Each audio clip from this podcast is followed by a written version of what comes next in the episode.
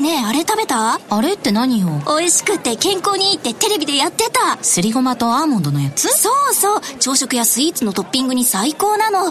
あれ名前なんだっけな？グラッツェアーモンドすりごま。それな。違います。新生クラッシュアーモンドすりごま。大好評発売中。皆さんこんにちは。安住紳一郎の日曜天国アシスタントディレクターの亀山真帆です日天のラジオクラウド今日は637回目です。日曜朝10時からの本放送と合わせてぜひお楽しみください。それでは3月15日放送分安住紳一郎の日曜天国。今日はオープニングをお聞きください。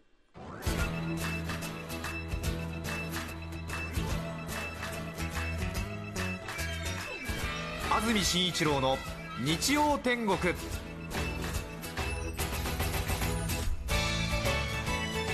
おはようございます。3月15日日曜日朝10時になりました。安住紳一郎です。おはようございます。中澤由美子です。皆さんはどんな日曜日の朝をお迎えでしょうか？昨日は関東地方雪が降りましたが今日は一転大変いい天気になっています、はい、昨日は東京で桜の開花宣言が出されたんですけども昼過ぎから雨が雪に変わりまして、ね。びっくりしましたね。びっくりしましたね。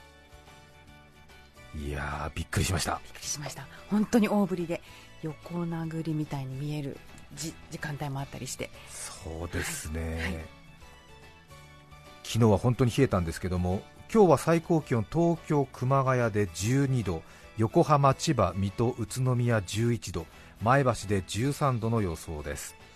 昨日は東京都心で1.3度まで気温が下がったそうです。風邪などひかれていませんでしょうか？かなり寒かったですもんね。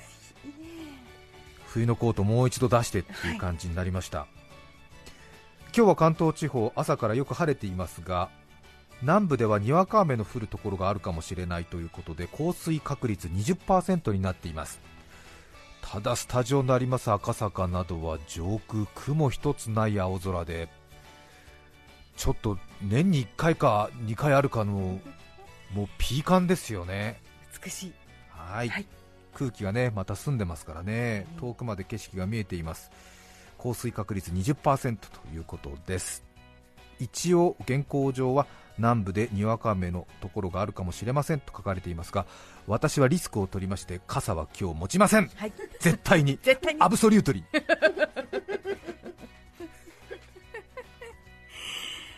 うん。はい。私もそうすると思う。どうでしょうかね。うん、まあ何を信じるかはそれぞれですけれども、うん。どれにかけるか。今日は自分の直感を信じたいと思いますね、明日月曜日関東地方曇りそして今週は木曜日に雨の予報が出ています。桜前線は下から南から上がってくるようなイメージがありますが最近は都市を中心に先に発表されることが多くなりまして全国で一番早く東京が桜の開花となりました。そして今日は横浜で開花の発表があるかもしれないということです。平年より12日早い開花ですね。統計開始以来最も早い開花になっています。そうですね。雪は降りますし桜は咲くしはい。気象台の皆さんは大忙しな一日だったと思いますけれども。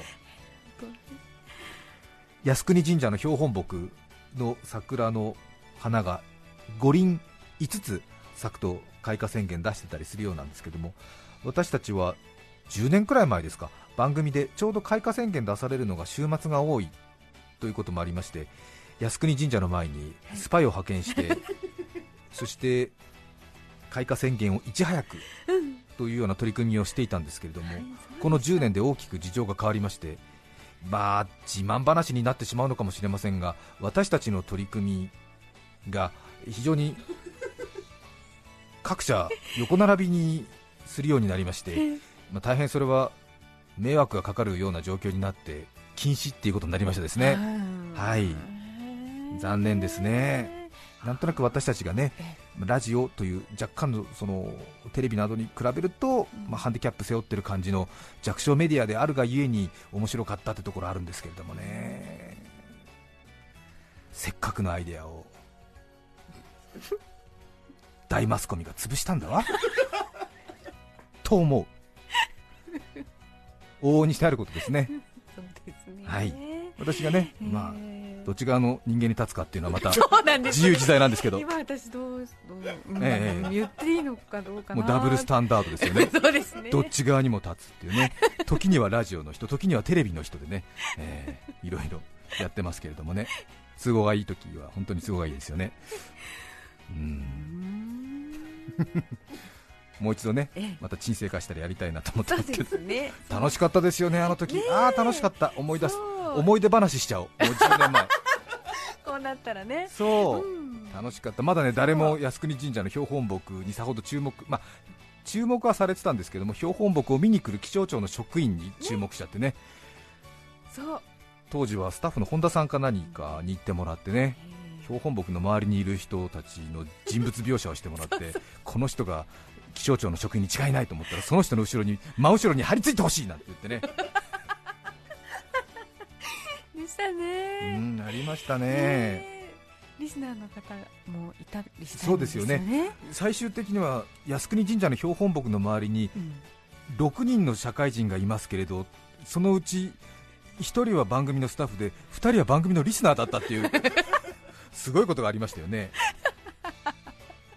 びっくりしちゃった、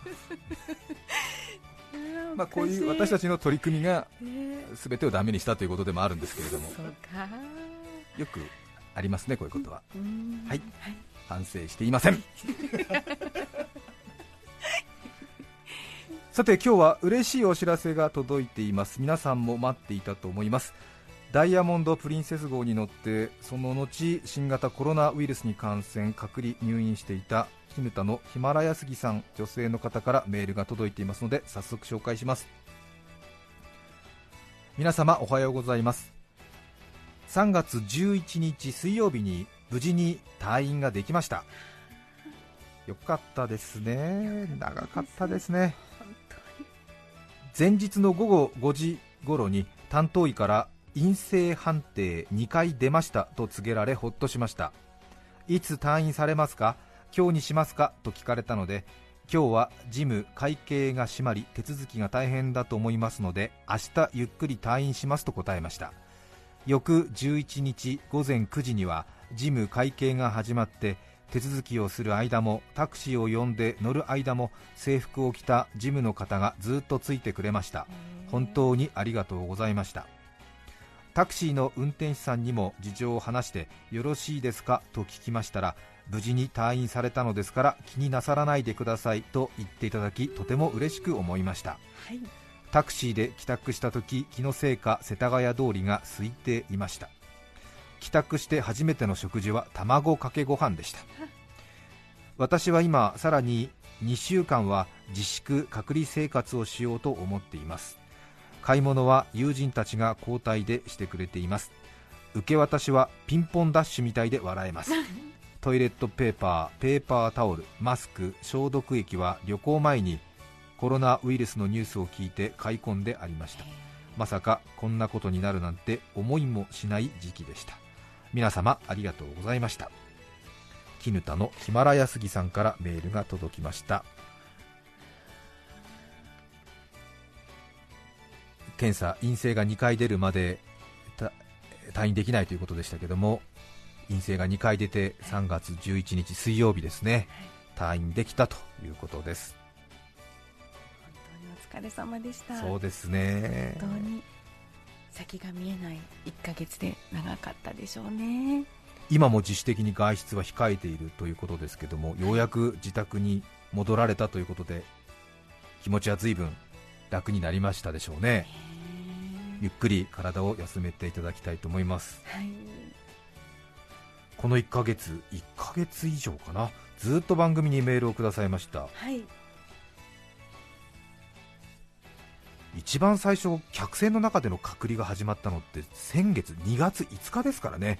2月5日から2週間船の中での隔離があってでヒマラヤスギさんは2月19、バレンタインデー船長からチョコレートもらったねなんておっしゃってましたしね、はい。でお風呂浴槽のない部屋だったんで首までどっぷりとお湯に浸かりたいなんて話もしてくださいましてでした。2月19日に陽性反応が出て都内の病院に行ってそして2月19日から22日間隔離入院ですからね。なので船の中での隔離と合わせると36日間。36日間。うーん1人なのかな？1人だねうーん。いやー先が見えない中苛立ちもあったでしょうにね。本当にご立派だと思います。首までとっぷりとご自宅の浴槽に入れましたでしょうか。十分にご静養いただきたいと思います。はい。番組を聞いている皆さんからもたくさん心配の声毎週寄せられていました。はい私の方からもラジオ聞いてる皆さんにお礼を申し上げます。ありがとうございました。人間の習性っていうのかな？当たり前のことなんですけれどもダイヤモンド・プリンセス号での感染者が700人696人と言われてもどこかやはり人事実感のないものでただただその数字に驚いて学者のように自分なりの評論するっていうのが普通の人間ですね。ただそこに自分の知っている人がいるとなると急に問題意識が変わりますよね。早く収束してほしい。ヒマラヤスギさんから届いた1ヶ月間のメールで私も新型コロナウイルスに関する考え方が変化しましたしこれは中澤さんも TBS ラジオの人間もそしてリスナーの皆さんも同じだと思います、はい。自分が感染したことあるいは客船に乗っていることを隠したかったかもしれないけれども、私たちに教えてくださりありがとうございました、この点については本当にお礼を申し上げます。隊員のね嬉しい知らせの日にベラベラごたく並べても無粋だと思いますけれどもやっぱりたくさんの人と知り合いになるというかコミュニケーションを取っておくっていうのはやはり社会生活を送る上ではとても大事だなということを改めて気づきましたね、ご近所トラブル、取引先のトラブル、学校のトラブル、全て本質は一緒じゃないかなと思いますね、やっぱり他者へのコミュニケーションがあって知り合いだとトラブルを避ける避けられることが多いでしょうね、赤ちゃんの泣き声がうるさいって言って近隣トラブルありますけれども、その赤ちゃんのことを知ってると多分そんなに激烈に怒りには噴出しないですよね。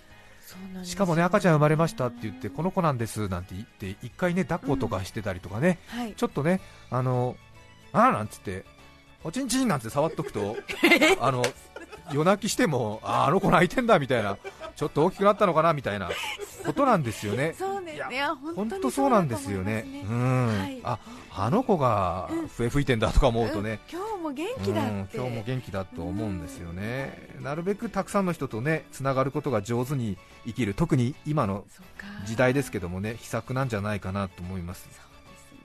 また私もヒマラヤスギさんの名字も知りませんし顔も知らないんですけれどもなんとなく同じ番組を聞いている一人というこの薄いつながりがまたこういう時には便利になるものですね。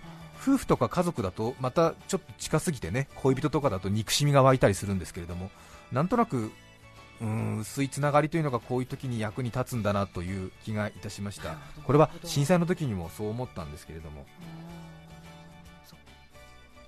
偶然ですが私この話を先月出版いたしました。ビジネス書にも書いてありまして140ページ人とのつながり一時情報にこそ宝という章で書かれております。ぜひあの書店で販売していますのであくまでもラジオを聞いている中での副読本として情報としてご提供しているということになっております。テキストがなくてもこのままラジオはお聞きいただけます。お月謝はいただいておりません。思わぬ方向にいえいえ。いえええそうですそうですね。全国のネットワークがね終わりだという章で書かれていましたね。そうですね、はい。はい。本当にでもねそういうことあるんですよね、なんかちょっとごめんなさい、うん本の宣伝みたいな話の エピソードになってしまいましてね。申し訳ございません。社会人になって一番それ強く感じたのは私番組の企画で茨城県にある百里基地っていう航空自衛隊の基地に行った時に F15 イーグル戦闘機のパイロットの方と1時間半くらい談笑というか取材をさせていただいてお話いろいろ聞いたんですけれどもその時にですね実際にやっぱりパイロットの人の名前家族構成お話お顔歯並びあとはその目の輝きとか見てるとあ戦争になるとこの人たちがまず一番最初に空港から飛んでって敵のミサイルをこの人たちに当たるかもしれないんだと思うととてもとてもやっぱり恐怖に感じましたね、それはやっぱり新聞とかテレビとか見てるだけではわからないやっぱり知り合いの強さですね、この人たちが危険にさらされるなんてそんなことは絶対あっちゃいけないなっていうふに思いましたね。偶然あの私先月ビジネス書を上司いたしましてですねこの話も具体的な想像力という章に書かれておりますのでもしよろしければ書店で販売しています。しつこいですよね。面白いです。そうですか、ね 嬉しいお知らせ。もう一つ来てます。30代男性のれそれさん。ありがとうございます。先週間もなく引っ越ししてしまう同僚への思いをメールしたものです、貴重な放送時間を割いて読んでいただき恐縮しています。覚えてますよ先週ね、そう。同僚女性の同僚。同期ね、でいろいろこううん。気持ちは合ってるってのは分かってたんだけれどもその女性が事情があってふるさとに帰るということで思いを伝えられないままですけどもどうしたらいいんですか？というそういうメールでした。そうでした。貴重な放送時間を割いていただき恐縮しています申し訳なく思う一方で皆様には背中を強く押していただき大変感謝しております。結果から申し上げますとまだ彼女へ思いを伝えることができていません。先週はこのまま彼女が田舎に帰って離れてしまえば私は今後の人生で後悔し続けるのではないか。だからといって大切な人を振り回していいことにならないのではないか。行ったり来たりしながら迎えた日曜日でした。はい毎週ニヤニヤしながらのんびり聞いている番組の内容が急に自分に向けられたことに甚だ動揺しつつも番組終了直後すぐさま脇に置いてあったスマートフォンを手に取りました。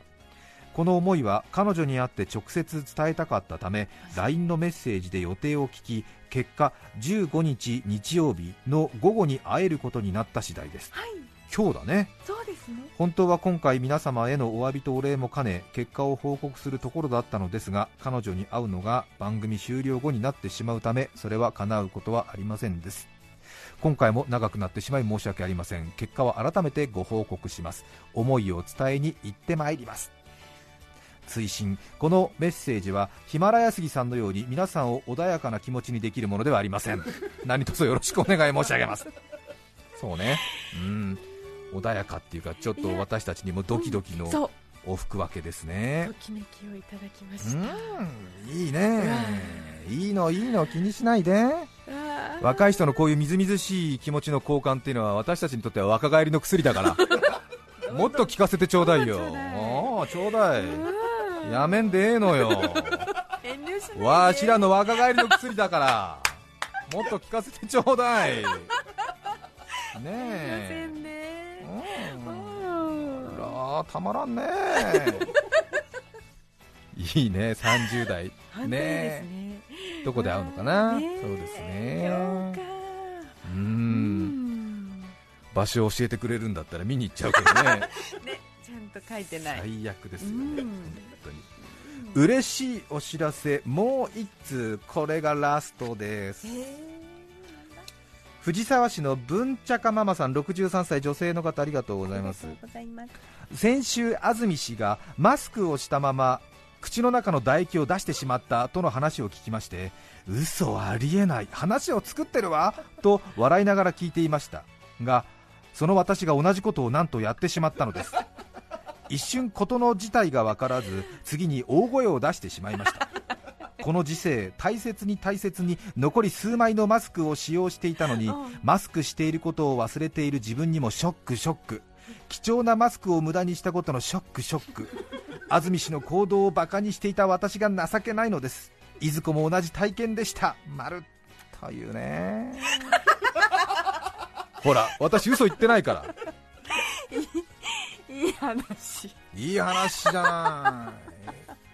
私の話をみんな嘘だと思ってる嫌いがあるけれどもね、そうですね、うん、体験してすごくショックだったんですね。そうですね。またまたそんなことあるわけないじゃないと思ってたら自分でやっちゃったっていうことですからね。さて今日のメッセージテーマこちらです。一度やってみたいこと。福島市のミーナさん女性の方ありがとうございます。ありがとうございます。一度やってみたいことお蕎麦屋さんやラーメン屋さんがバイクで出前をするときにおかもちをぶら下げる出前機というものがありますがええ。荷台にありますね。ねあのこうバネがついててね。え私は一度あれにぶら下がってどこかに運ばれてみたいのです。身長160センチ体重50キロの私が出前機にぶら下がるのは物理的に無理なのは分かっていますが街の中で出前中のバイクを見かけると出前機にぶら下がる自分を想像していますバイクが右折しても左折してもずっと地面と平行な私。急カーブでオートバイのレース並みに体勢が斜めになり地面すれすれになっても平行な私。とにかくバイクがどんな体勢になっても私はずっと平行なのだと考えるとときめきが止まりません。遊園地に出前機体験アトラクションがあったら絶対流行ると思うんですけれどですっていくつくらいの人だろう。ね面白いこと考ええる。うん。いいですね。確かにちょっとねああ。のおかもちの入れ物が絶対こう曲がらないようにこうね。あね水平保うんって。なんかね振り子のようにこうなってるわけですもんね。ね。あれにどうしてもぶら下がりたい、はあ。まあぶら下がれるものじゃないと思いますが。いや面白い。そうですね。うん。私もやりたくなってきた。そうね、はいちょっとお猿の籠屋みたいな感じであれでしょ？こう真ん中でなんか紐みたいのをぶら下がって こういう感じで。やるってことでしょ？そうですうん。確かに確かに。カゴっぽいですね。ですよね、うんうんうん。コンピラさんに行くと石段自分で登れない人の代わりにねあの前と後ろでカゴ担いでくれるっていうサービスがありますからそれ一回行ってみたらどうですかね？近い感じしますかね。ただあの香川のコンピラさんのカゴかきのおじさんたちは結構ねあの年齢いってて自分よりも年齢いってると申し訳なくていくらお金払ってもねなんかいやもうじああ恐縮歩きますみたいな。いいかもしれませんね。成田市の猫まみれさん59歳女性の方ありがあとうございます。りがとうございます。皆さんこんにちは私の一度やってみたいことは大型トレーラーで交差点を左折してみたいのです。たまに信号待ちをしているとトレーラーが私の車にぶつかってきそうな勢いで曲がってきますがそこはプロのドライバー。運転席と荷台の部分を鋭角に曲げもちろん私の車にぶつかることなく何事もなかったかのように去っていきます。最近はトレーラーが曲がってくることを想定し停止線のかなり前で車を停止させ来るか来ないかわからないトレーラーにワクワク備えることがあります。もし時間制限がなく警察官たちが私のためだけに交通規制を敷いてくれるならゆっくり左折できそうな気がするんです。やってみたいのです。うーん。ああそ確かにね。ねえ。かっこいいよね。うトレーラーってえねえ。牽引車ってあの意外に回転半径がね真ん中で折れる分そんなに広くないんですよ。だから意外に精度あのコンパクトに回ってくるんですよね。あれね本当間近で見せられるとえー？っていう感じで うっかりトレーラーのミニカーとか買っちゃうから。あ本当だみたいな。持ちわかります。ううん。あここでこうなるんだっていうね。わかりますよ。トレーラーね。かっこいいねあとね大型バスとかの駐車場に綺麗に並べていく様とかね。ね。たまりませんよね。京都の駅前とかで団体の旅行の人たち乗せるために待ってるバスとかがもうピタリピタリピタリピタリって止めてくるもんね。かっこいいですよね。でこう止まるか止まらないかぐらいのところでバスガイドさんが降りてきますでしょ、そして笛吹きながらねピピーピピーピピーってね、えー、上手に誘導します、ね、かっこいいですよね。ね。川越市のゆずさん12歳。女性の方ありがとうございます。ありがとうございます。小学校6年生の私の一度やってみたいことはちゃんとした小学校の卒業式です。今月24日に卒業式があるのですけど保護者なし在校生なし代表者が卒業証書を受け取るだけの簡易的なものになります、はい、とっても残念です3月になったら体育館での練習が始まる予定でした。合唱や呼びかけもすべてなし集合写真も禁止です、そうか集合写真もダメなんだ。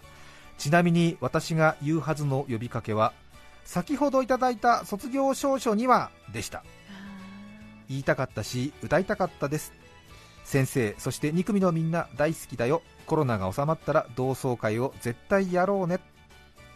そうですね。絶対やろうね。そうね。絶対やろうね。残念、うん、本当に残念。人生にはこういう不条理がありますね、うん。なんとか乗り越えてください。皆さんからのメッセージお待ちしています。メッセージの受付電話番号は0335840954 0335840954でお電話をお受けしますファックスの番号は0355620954 0355620954 E メールのアドレスは日天アットマーク tbs.co.jp です。抽選で5名の方に日天ノートを3名の方にはカルピスセットをプレゼント。さらにメッセージを紹介したすべての方にイラストレーター岡田茂雄さんの制作によるオリジオリジナルポストカード嫉妬する男をお送りしています。今日のテーマは一度やってみたいこと。皆さんからのメッセージお待ちしています。それでは今日の1曲目は合唱曲をお聴きいただきます。2008年の録音です。郡山第二中学校の皆さんの合唱をお聴きいただきます。背景15の君へ手紙お聞きください。3月15日放送分安住紳一郎の日曜天国オープニングをお聞きいただきました。それでは今日はこの辺で失礼します安住紳一郎の日曜天国。東京で桜が開花しました。花は桜木男はいわき隣の夫婦は倦怠期。そんなあなたはラジオをお聴き。TBS ラジオ FM905 AM954 さて来週3月22日の安住紳一郎の日曜天国。メッセージテーマは「愉快な子供の話」ゲストはメガネライター伊藤美玲さんです。それでは来週も日曜朝10時 TBS ラジオでお会いしましょう。さようなら。安住紳一郎の TBS ラジオクラウド。これはあくまで試供品皆まで語れぬラジオクラウド。ぜひ本放送を聞きなされ。954905